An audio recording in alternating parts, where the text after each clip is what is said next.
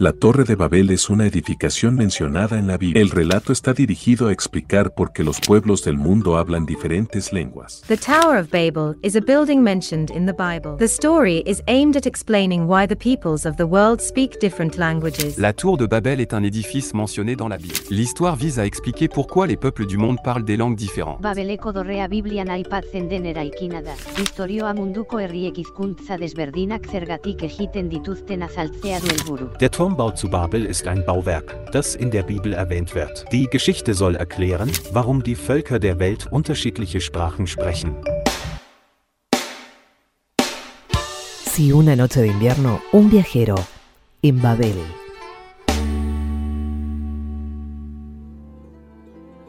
Abanu ananai hodu wananala. El siguiente programa se encuentra disponible en todos los idiomas existentes en el mundo. Elija usted el que más le guste para una escucha agradable.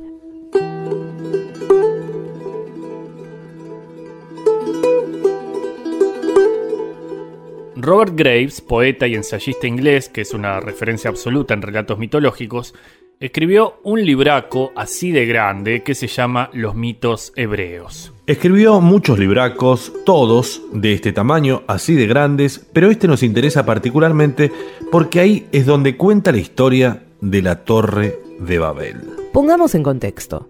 La historia de la Torre de Babel se cuenta en el Génesis, el primer libro del Antiguo Testamento. Dios acaba de hacer mierda el mundo con el diluvio universal y solo sobrevivieron Noé y los que él juntó en su arca. Y ahí empieza a contar Graves. Los descendientes de Noé viajaron juntos de un país a otro, desplazándose lentamente hacia el oeste, llegando a una vega en la tierra de Sanaar y dijeron, Ea, vamos a fabricar ladrillos y a coserlos al fuego. Después dijeron, Ea, vamos a edificarnos una ciudad y una torre con la cúspide en los cielos y hagámonos famosos por si nos desperdigamos por toda la haz de la tierra. Se pusieron a trabajar y emplearon betún como argamasa para sellar las hiladas de los ladrillos. Dios observó lo que hacían y pensó, he aquí que todos son un solo pueblo con un mismo lenguaje, y este es el comienzo de su obra. Ahora nada de cuanto se propongan les será imposible. Ea pues, bajemos y una vez allí, confundamos su lenguaje de modo que no entienda cada cual el de su prójimo. Así hizo, y un poco después la construcción de la torre cesó y los constructores se dispersaron en todas direcciones. A sus ruinas se las llamó Babel, porque allí confundió Dios el lenguaje de todo el mundo y dividió a una única nación en 70.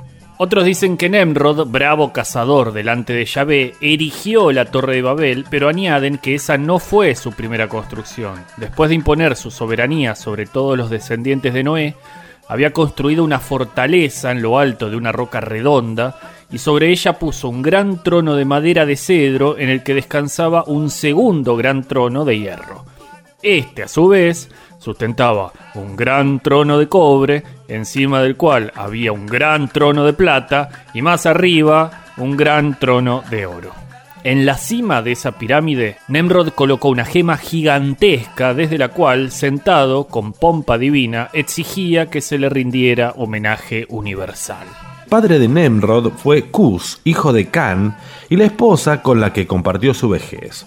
Como Can quería mucho a Cus, le dio en secreto las túnicas de piel que Dios había hecho para Adán y Eva y que Sem debía haber heredado de Noé si Cam no las hubiese robado. Cus conservó las túnicas bien ocultas y las legó a Nemrod. Cuando a la edad de 20 años Nemrod se puso por primera vez esas reliquias sagradas, se hizo sumamente fuerte y Dios le concedió valor y habilidad para la caza. Después de abatir a su presa, nunca dejaba de erigir un altar y ofrecer sacrificios a Dios. Transcurrieron 20 años y estalló una guerra entre los hijos de Cam y los hijos de Jafet, sus principales enemigos. A pesar de haber sufrido una primera derrota, Nemrod reunió 460 hijos de Cam y 80 mercenarios elegidos entre los hijos de Sem. Con ese ejército derrotó y puso en fuga a los hijos de Jafet y regresó victorioso. Entonces los hijos de Cam lo coronaron rey. Nemrod nombró gobernadores y jueces para todo su reino y eligió a Terah, el hijo de Nahor, para dirigir su ejército. Los consejeros de Nemrod le recomendaron que construyera una capital en la llanura oriental. Así lo hizo, llamando a la ciudad Senaar, porque dijo, Dios ha dispersado a mis enemigos. Poco después, también venció a los hijos de Sem.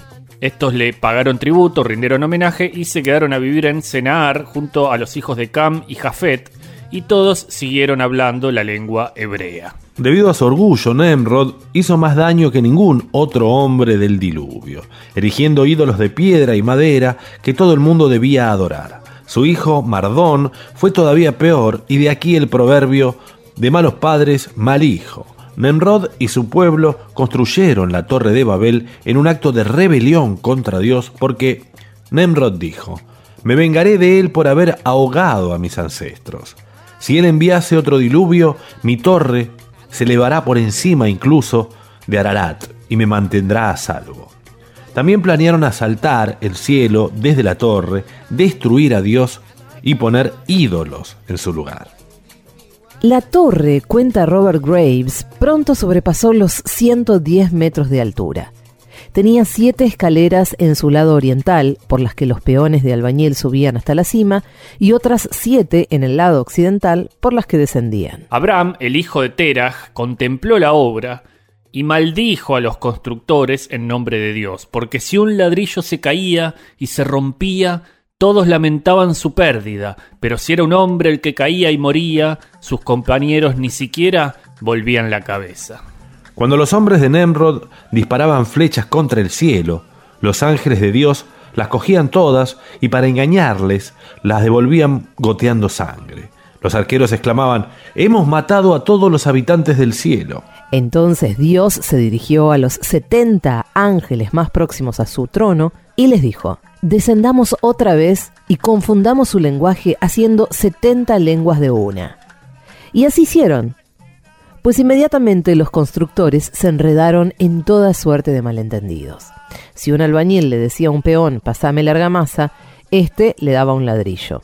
Tras lo cual, el albañil enfurecido mataba al peón. Debido a esa confusión, fueron muchos los asesinatos cometidos en la torre y también en tierra, hasta que por fin la obra quedó paralizada. En cuanto a la propia torre, la tierra se tragó una tercera parte y el fuego del cielo destruyó otro tercio. El resto ha subsistido hasta la actualidad, aún tan elevado que los lejanos bosques de Jericó parecen una nube de langosta vistos desde su cima, y allí el aire enrarecido hace perder el juicio a los hombres, pero la torre parece menos alta de lo que es porque su base es extraordinariamente ancha. A partir de entonces, cada familia habló su propia lengua, eligió su propio país, fundó sus propias ciudades, se convirtió en una nación y ya no reconoció ningún gobernante universal. Dios designó a 70 ángeles para que custodiaran esas naciones separadas. Pero también dijo, yo mismo velaré por los hijos de Abraham, y así permanecerán fieles a la lengua hebrea. Gracias Robert Graves por ser siempre tan claro y escribir tan bien. Acá te amamos.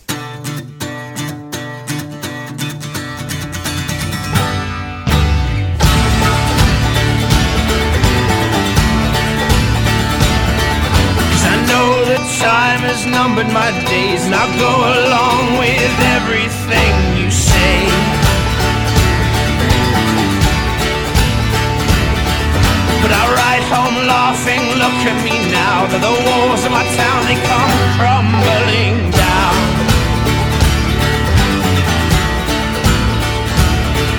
And my ears hear the call of my unborn sons, and I know that choice is color all I've done. But I'll explain it all to the watchman's son. I never lived a year better bent in love.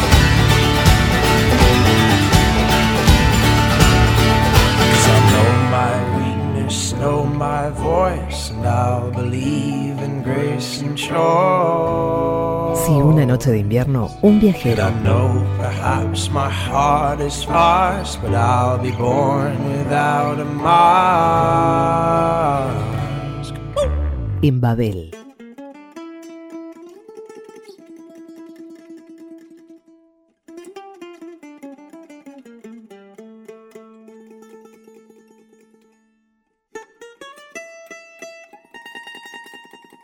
¿Cuándo? ¿Dónde? ¿Y cómo comienza todo?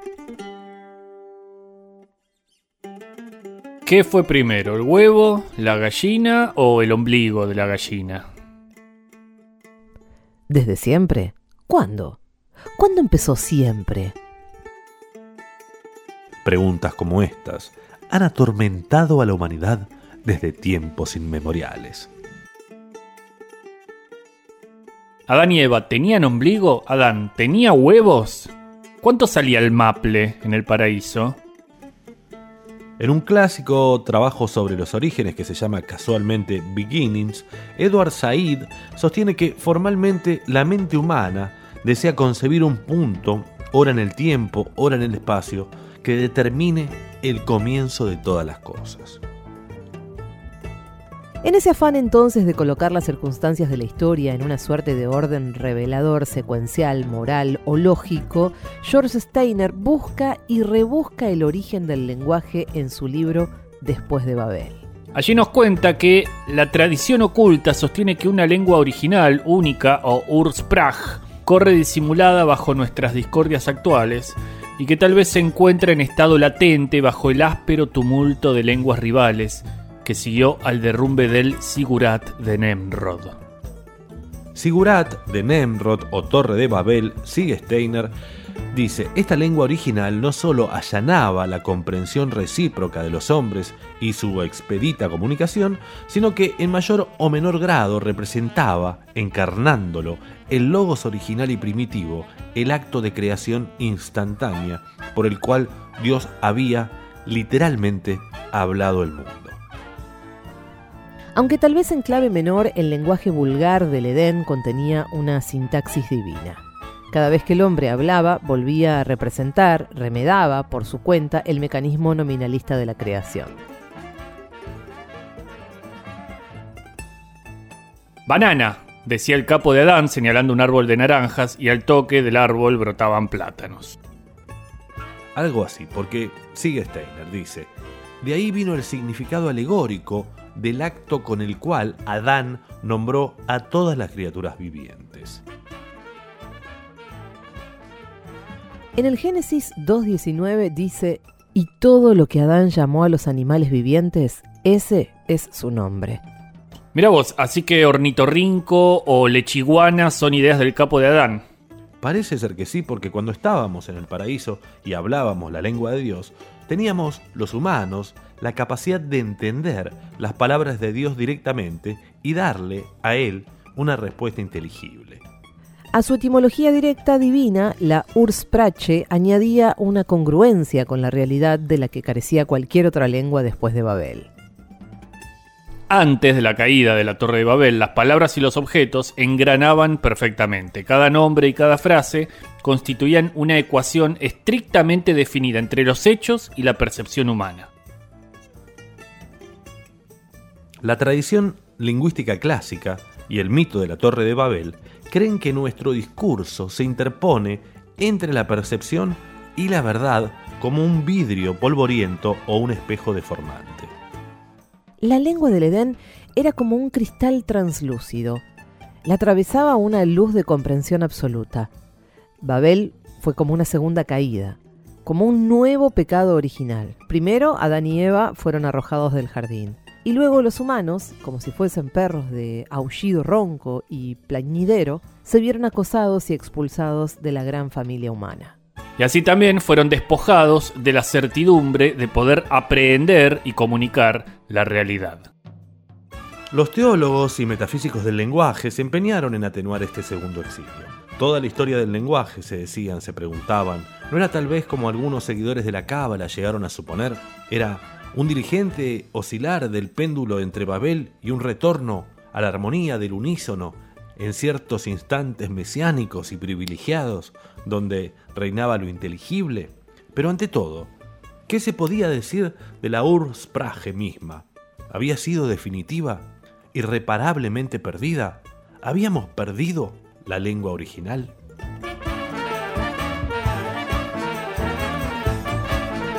Si una noche de invierno, un viajero en Babel.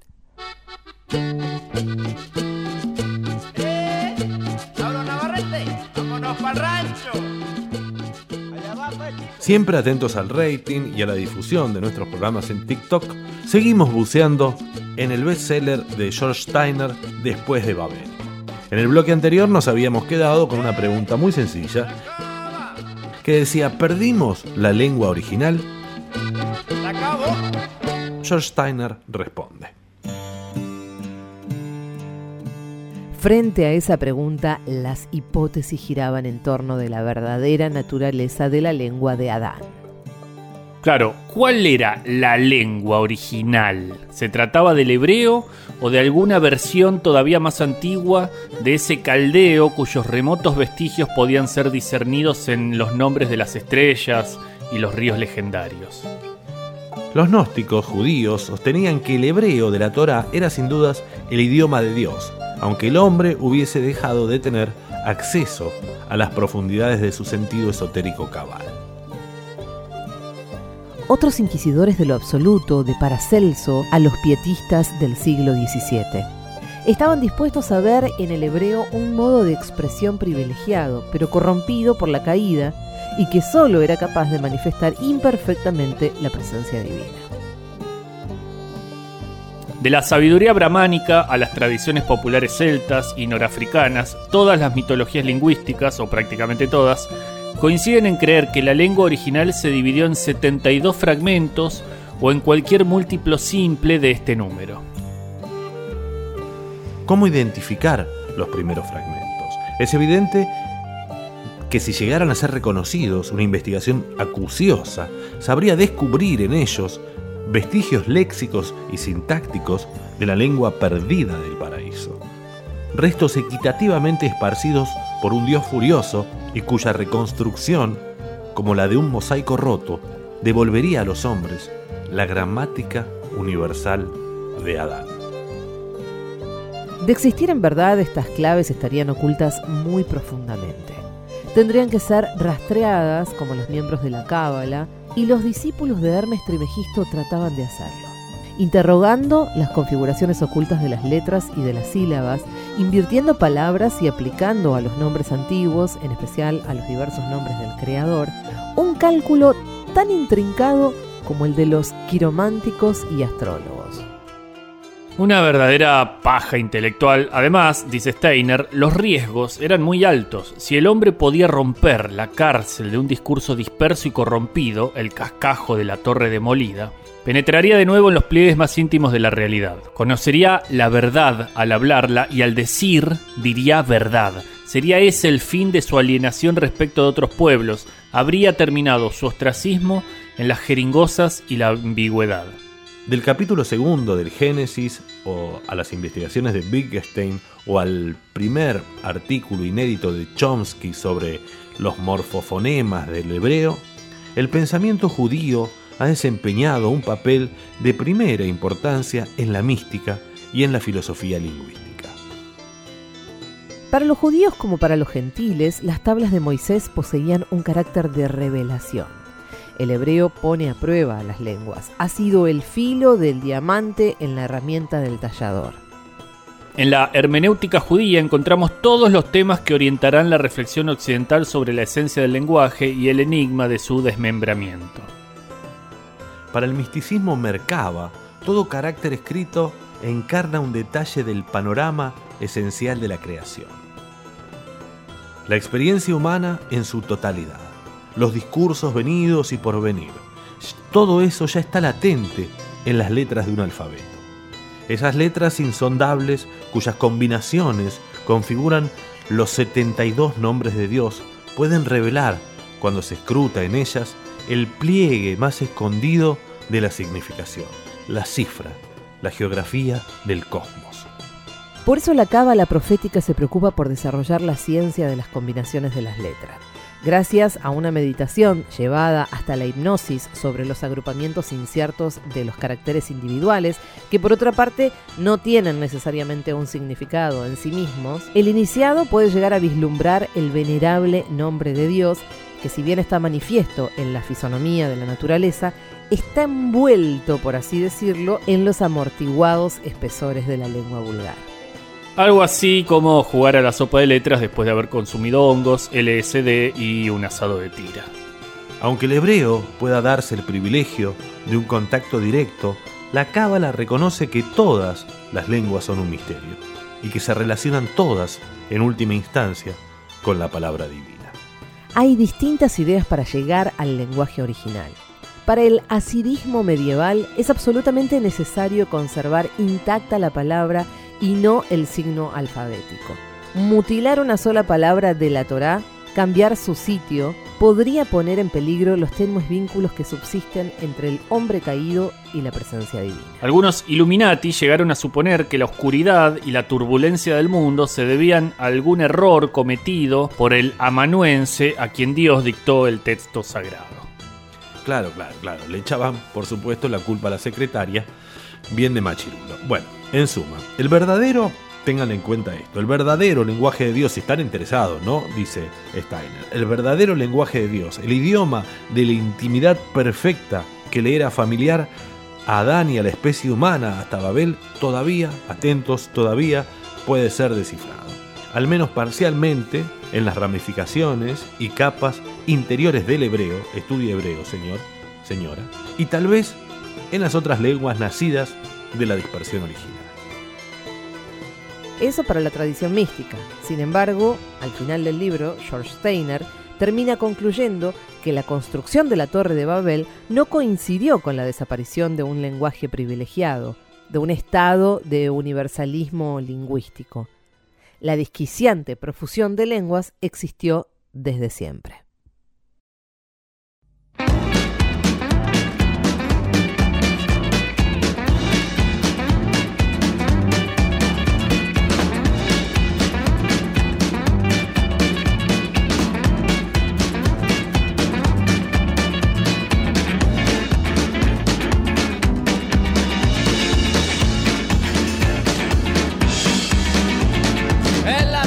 Babel vivían 50 cigarros, vivían amontonados, hechos todos de papel, uno a uno alineados, todos muy bien formados. El más pequeño era aquel y se llamaba Gabriel. Si una noche de invierno, un viajero en Babel.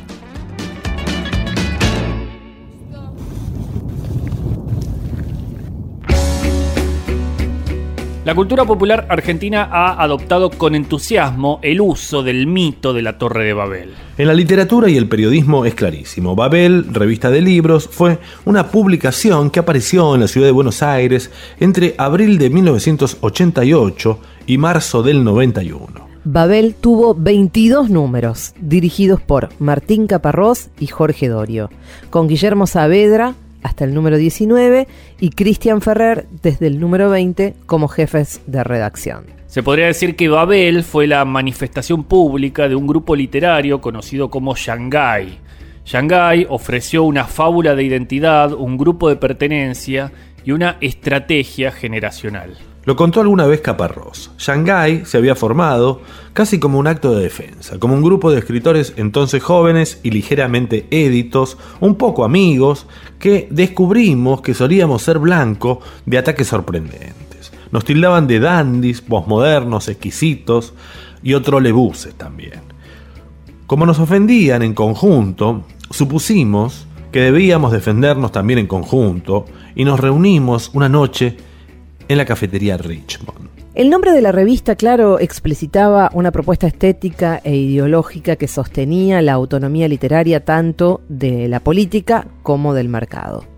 Escribieron en Babel, entre otros, Sergio Vicio, Sergio Chechfek, Luis Chitarroni, Daniel Gebel, Ricardo Ibarlucía, María Moreno, Alan Pauls, Daniel Samoilovich, Matilde Sánchez. Fue una de las principales revistas literarias de la postdictadura argentina. Pero Babel no fue una metáfora solo usada en el periodismo. El rock también se apropió del concepto para intentar dar cuenta de la diversidad, de la multiplicidad de lenguas o de la ira de Dios. Hay una banda también que se llamó Hijos de Babel. También está por ahí la canción Río Babel de Gustavo Cerati, incluida en el disco Bocanada del año 1999. Ahí Cerati canta, hervidero de palabras, solo escucha tu alma, el lenguaje universal. Hermoso. Hervidero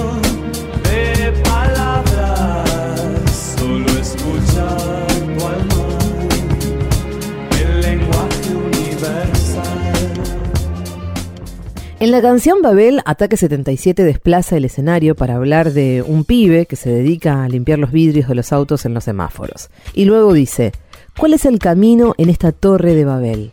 ¿Qué escribió el destino en este piro de papel? ¿Cuál es el camino y hasta dónde, hasta dónde iré? Está también el caso de Bots Day, una banda con linaje religioso desde siempre, y aunque en la canción Génesis del disco La Biblia no se menciona el episodio de la torre, sí aparece en el tema El mañana es otra historia, donde dice, porque no, no entiendes de dónde vienes, porque el mañana es otra historia que está muy lejos de ser realidad en esta torre de Babel.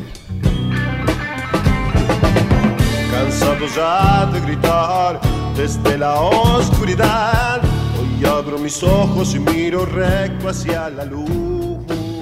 Fito Páez también forma parte de los músicos que hicieron referencia a Babel. Por un lado, hay una entrevista en la revista Pelo del año 1984 a propósito de la salida de su disco del 63. Ahí Fito dice, soy una especie de Iván Lins con Lito Nevia, medio abonicio en las letras y medio Charlie en la música. Por ahí odio parecerme a Spinetta. Soy una mezcla rara, me gusta Lennon y me da vuelta la cabeza el folclore. Recién dentro de unos años voy a poder definirme como compositor. Pero ahora soy una mezcla de un montón de cosas. Una especie de torre de Babel. Es un mundo cansado, ya casi desfondado, de pergaminos y apariencia, que nos enredan con su lengua. Y hace no mucho Fito grabó un tema con el cantante Carlos Vives que se llama Sin más Babel.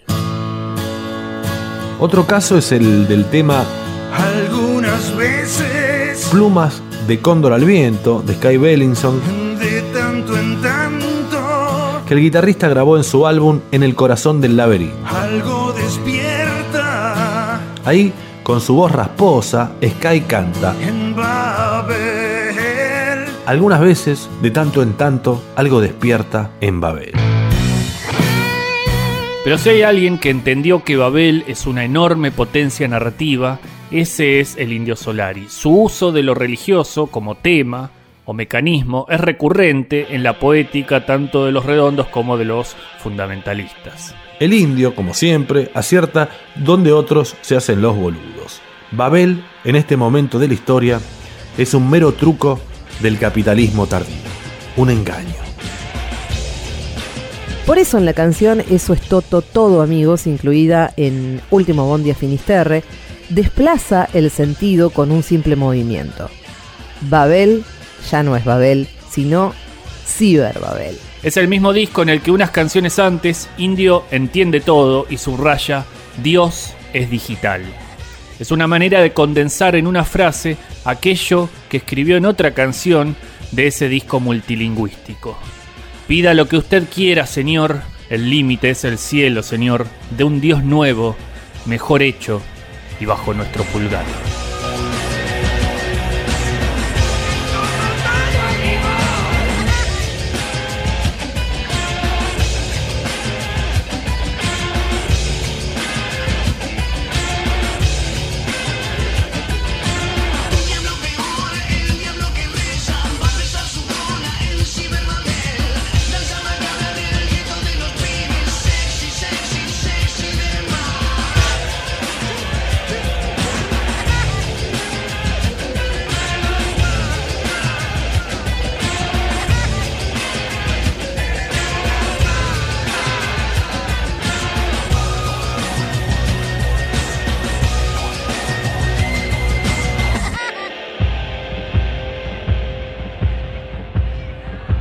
Una noche de invierno, un viajero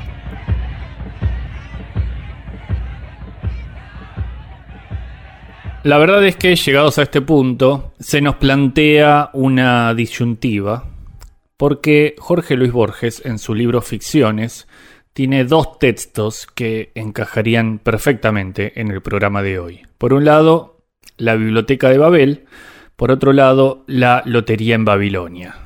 Vamos a hacer una cosa, vamos a tirar una moneda. A ver. Tres monedas. Bueno, cara o seca, a ver. Si sale cara, sale la biblioteca. Si sale seca, la lotería. Bueno, salió. La Lotería de Babilonia.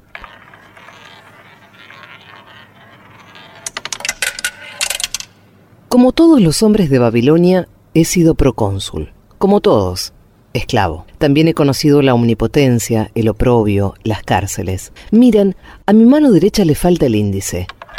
Miren, por este desgarrón de la capa se ve en mi estómago un tatuaje bermejo. Es el segundo símbolo, Beth. Esta letra, en las noches de luna llena, me confiere poder sobre los hombres, cuya marca es Gimel pero me subordina a los de Aleph, que en las noches, sin luna, deben obediencia a los de Gimel. En el crepúsculo del alba, en un sótano, he yugulado ante una piedra negra toros sagrados. Durante un año de la luna he sido declarado invisible. Gritaba y no me respondían. Robaba el pan y no me decapitaban. He conocido lo que ignoran los griegos, la incertidumbre. En una cámara de bronce, ante el pañuelo silencioso del estrangulador, la esperanza me ha sido fiel. En el río de los deleites, el pánico. Heráclides Póntico refiere con admiración que Pitágoras recordaba haber sido Pirro y antes Euforo y antes algún otro mortal. Para recordar vicisitudes análogas, yo no preciso recurrir a la muerte ni aún a la impostura.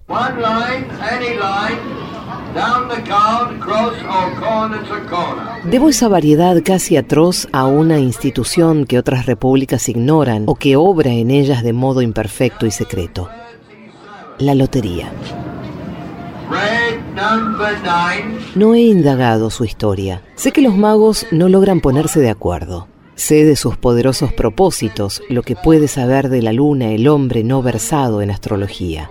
Soy de un país vertiginoso donde la lotería es parte principal de la realidad. Hasta el día de hoy he pensado tan poco en ella como en la conducta de los dioses indescifrables o de mi corazón. Ahora, lejos de Babilonia y de sus queridas costumbres, pienso con algún asombro en la lotería y en las conjeturas blasfemas que en el crepúsculo murmuran los hombres velados. Mi padre refería que antiguamente, cuestión de siglos, de años, la lotería en Babilonia era un juego de carácter plebeyo. Refería, ignoro si con verdad, que los barberos despachaban por monedas de cobre rectángulos de hueso o de pergamino adornados de símbolos. En pleno día se verificaba un sorteo. Los agraciados recibían, sin otra corroboración del azar, monedas acuñadas de plata. El procedimiento era elemental, como ven ustedes. Naturalmente, esas loterías fracasaron. Su virtud moral era nula. No se dirigían a todas las facultades del hombre, únicamente a su esperanza. 200 mil pesos, premio mayor. Ante la indiferencia pública, los mercaderes que fundaron esas loterías venales comenzaron a perder el dinero. Alguien ensayó una reforma la interpolación de unas pocas suertes adversas en el censo de números favorables. Mediante esa reforma, los compradores de rectángulos numerados corrían el doble albur de ganar una suma y de pagar una multa a veces cuantiosa. Ese leve peligro, por cada 30 números favorables había un número asiago, despertó como es natural el interés del público. Los babilonios se entregaron al juego. El que no adquiría suertes era considerado un pusilánime, un apocado. Con el tiempo, ese desdén justificado se duplicó. Era despreciado el que no jugaba, pero también eran despreciados los perdedores que abonaban la multa. La compañía, así empezó a llamarse entonces, tuvo que velar por los ganadores que no podían cobrar los premios si faltaba en las cajas el importe casi total de las multas. Entabló una demanda a los perdedores. El juez los condenó a pagar la multa original y las costas o a unos días de cárcel. Todos optaron por la cárcel para defraudar a la compañía. Me ha correspondido al señor Jaime Suet vender el billete de esa bravata de unos pocos nace el todo poder de la compañía, su valor eclesiástico, metafísico. Poco después, los informes de los sorteos omitieron las enumeraciones de multas y se limitaron a publicar los días de prisión que designaba cada número adverso. Ese laconismo casi inadvertido en su tiempo fue de importancia capital. Fue la primera aparición en la lotería de elementos no pecuniarios. El éxito fue grande. Instada por los jugadores, la compañía se vio precisada a aumentar los números adversos. Nadie ignora que el pueblo de Babilonia es muy devoto de la lógica y aún de la simetría. Era incoherente que los números faustos se computaran en redondas monedas y los infaustos en días y noches de cárcel. 17.272. 80 pesos. Algunos moralistas razonaron que la posesión de monedas no siempre determina la felicidad y que otras formas de la dicha son quizás más directas.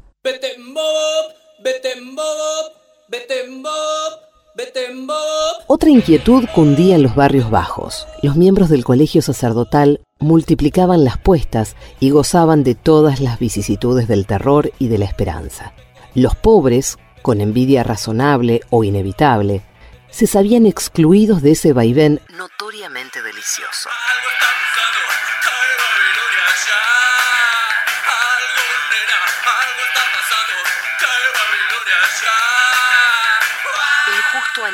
Que todos, pobres y ricos, participasen por igual en la lotería, inspiró una indignada agitación cuya memoria no han desdibujado los años. Algunos obstinados no comprendieron o simularon no comprender que se trataba de un orden nuevo, de una etapa histórica necesaria. Un esclavo robó un billete carmesí que en el sorteo lo hizo acreedor a que le quemaran la lengua. El código fijaba esa misma pena para el que robaba un billete. Algunos babilonios argumentaban que merecía el hierro candente en su calidad de ladrón. Otros, magnánimos, que el verdugo debía aplicárselo porque así lo había determinado el azar. Hubo disturbios, hubo efusiones lamentables de sangre, pero la gente babilónica impuso finalmente su voluntad contra la oposición de los ricos el pueblo consiguió con plenitud sus fines generosos. En primer término, logró que la compañía aceptara la suma del poder público.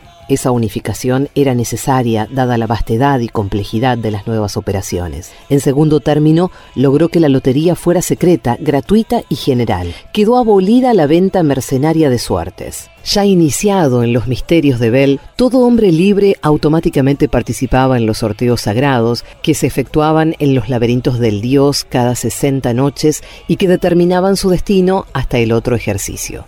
Las consecuencias eran incalculables. Una jugada feliz podía motivar su elevación al concilio de magos o la prisión de un enemigo, notorio o íntimo, o el encontrar en la pacífica tiniebla del cuarto la mujer que empieza a inquietarnos o que no esperábamos rever.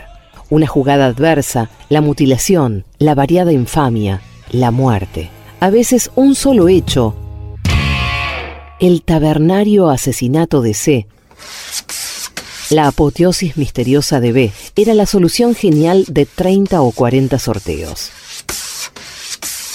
Combinar las jugadas era difícil, pero hay que recordar que los individuos de la compañía eran y son todopoderosos y astutos. En muchos casos, el conocimiento de que ciertas felicidades eran simple fábrica del azar hubiera aminorado su virtud. Para eludir ese inconveniente, los agentes de la compañía usaban de las sugestiones y de la magia. Sus pasos, sus manejos eran secretos. Para indagar las íntimas esperanzas y los íntimos terrores de cada cual, disponían de astrólogos y de espías. Había ciertos leones de piedra, había una letrina sagrada llamada Kapka, había unas grietas en un polvoriento acueducto que, según opinión general, daba a la compañía. Las personas malignas o benévolas depositaban delaciones en esos sitios. Un archivo alfabético recogía esas noticias de variable veracidad. Increíblemente, no faltaron murmuraciones. La compañía, con su discreción habitual, no replicó directamente. Prefirió borrajear en los escombros de una fábrica de caretas un argumento breve que ahora figura en las escrituras sagradas. Esa pieza doctrinal observaba que la lotería es una interpolación del azar en el orden del mundo y que aceptar errores no es contradecir el azar, es corroborarlo. Observaba asimismo que esos leones y ese recipiente sagrado, aunque no desautorizado por la compañía, que no renunciaba al derecho de consultarlos, funcionaban sin garantía oficial. Esa declaración apaciguó las inquietudes públicas. También produjo otros efectos, acaso no previstos por el autor. Modificó hondamente el espíritu y las operaciones de la compañía. Poco tiempo me queda. Nos avisan que la nave está por zarpar, pero trataré de explicarlo. Por inverosímil que sea, nadie había ensayado hasta entonces una teoría general de los juegos. El babilonio es poco especulativo. Acata los dictámenes del azar, les entrega su vida, su esperanza, su terror pánico, pero no se le ocurre investigar sus leyes laberínticas ni las esferas giratorias que lo revelan. Sin embargo, la declaración oficiosa que he mencionado inspiró muchas discusiones de carácter jurídico-matemático. De alguna de ellas nació la conjetura siguiente. Si la lotería es una intensificación del azar una periódica infusión del caos en el cosmos, ¿no convendría que el azar interviniera en todas las etapas del sorteo y no en una sola? ¿No es irrisorio que el azar dicte la muerte de alguien y que las circunstancias de esa muerte, la reserva, la publicidad, el plazo de una hora o de un siglo, no estén sujetas al azar? Esos escrúpulos tan justos provocaron al fin una considerable reforma, cuyas complejidades, agravadas por un ejercicio de siglos, no entienden sino algunos especialistas, pero que intentaré resumir siquiera de modo simbólico. Imaginemos un primer sorteo que dicta la muerte de un hombre. Para su cumplimiento se procede a un otro sorteo que propone, digamos, nueve ejecutores posibles. De esos ejecutores, cuatro pueden iniciar un tercer sorteo que dirá el nombre del verdugo. Dos pueden reemplazar la orden adversa por una orden feliz, el encuentro de un tesoro, digamos. The Director Selective Service is going to establish tonight a random selection. Otro exacerbará la muerte, es decir, la hará infame o la enriquecerá de torturas. Otros pueden negarse a cumplirla. Tal es el esquema simbólico. En la realidad, el número de sorteos es infinito. Ninguna decisión es final. Todas se ramifican en otras. Los ignorantes suponen que infinitos sorteos requieren un tiempo infinito. En realidad basta que el tiempo sea infinitamente subdivisible, como le enseña la famosa parábola del certamen con la tortuga. Esa infinitud condice de admirable manera con los sinuosos números del azar y con el arquetipo celestial de la lotería que adornan los platónicos. Algún eco deforme de nuestros ritos parece haber retumbado en el Tíber. El Olampridio, en la vida de Antonino Heliogábalo, refiere que este emperador escribía en conchas las suertes que destinaban a los convidados, de manera que uno recibía 10 libras de oro y otro 10 moscas, 10 lirones, 10 osos. Es lícito recordar que Heliogábalo se educó en el Asia Menor entre los sacerdotes del dios epónimo. También hay sorteos impersonales de propósito indefinido. Uno decreta que se arroje a las aguas del Éufrates un zafiro de Trapovana. Otro que desde el techo de una torre se suelte un pájaro, otro que cada siglo se retire o se añada un gramo de arena de los innumerables que hay en la playa. Las consecuencias son a veces terribles. Bajo el influjo bienhechor de la compañía, nuestras costumbres están saturadas de azar. El comprador de una docena de ánforas de vino damasceno no se maravillará si una de ellas encierra un talismán o una víbora. El escribano que redacta un contrato no deja casi nunca de introducir algún dato erróneo. Yo mismo, en esta apresurada declaración, he falseado algún esplendor, alguna atrocidad.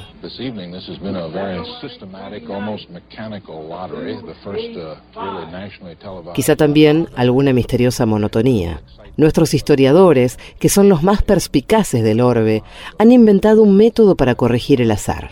Es fama que las operaciones de ese método son en general fidedignas. Aunque naturalmente no se divulgan sin alguna dosis de engaño. Por lo demás, nada tan contaminado de ficción como la historia de la compañía. Un documento paleográfico exhumado en un templo puede ser obra del sorteo de ayer o de un sorteo secular. No se publica un libro sin alguna divergencia entre cada uno de los ejemplares. Los escribas prestan juramento secreto de omitir, de interpolar, de variar. También se ejerce la mentira indirecta. La compañía, con modestia divina, elude toda publicidad. Sus agentes, como es natural, son secretos. Las órdenes que imparte continuamente, quizás incesantemente, no difieren de las que prodigan los impostores. Además, ¿quién podrá jactarse de ser un mero impostor? El ebrio que improvisa un mandato absurdo, el soñador que se despierta de golpe y ahoga con las manos a la mujer que duerme a su lado, ¿no ejecutan acaso una secreta decisión de la compañía? Ese funcionamiento silencioso, comparable al de Dios, provoca toda suerte de conjeturas. Alguna abominablemente insinúa que hace ya siglos que no existe la compañía y que el sacro desorden de nuestras vidas es puramente hereditario, tradicional.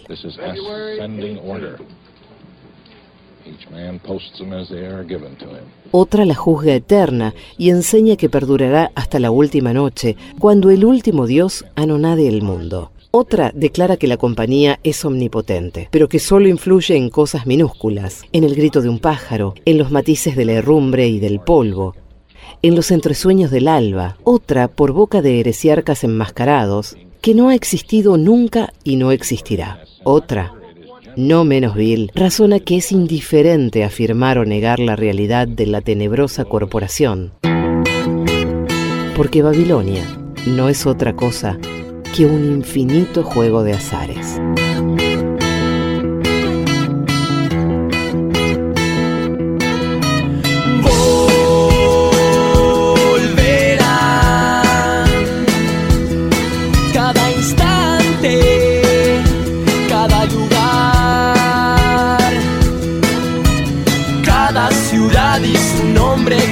Sombra, cada luz y cada secreto escondido encontrarás. Somos la ausente eternidad y como un río que viene y va, somos un juego, somos sueños.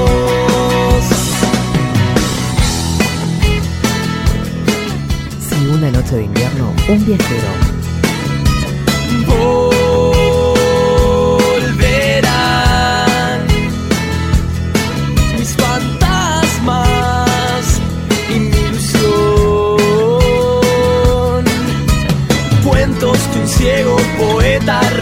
regaló a tu corazón. Y la sensación de que todo volverá. En Babel.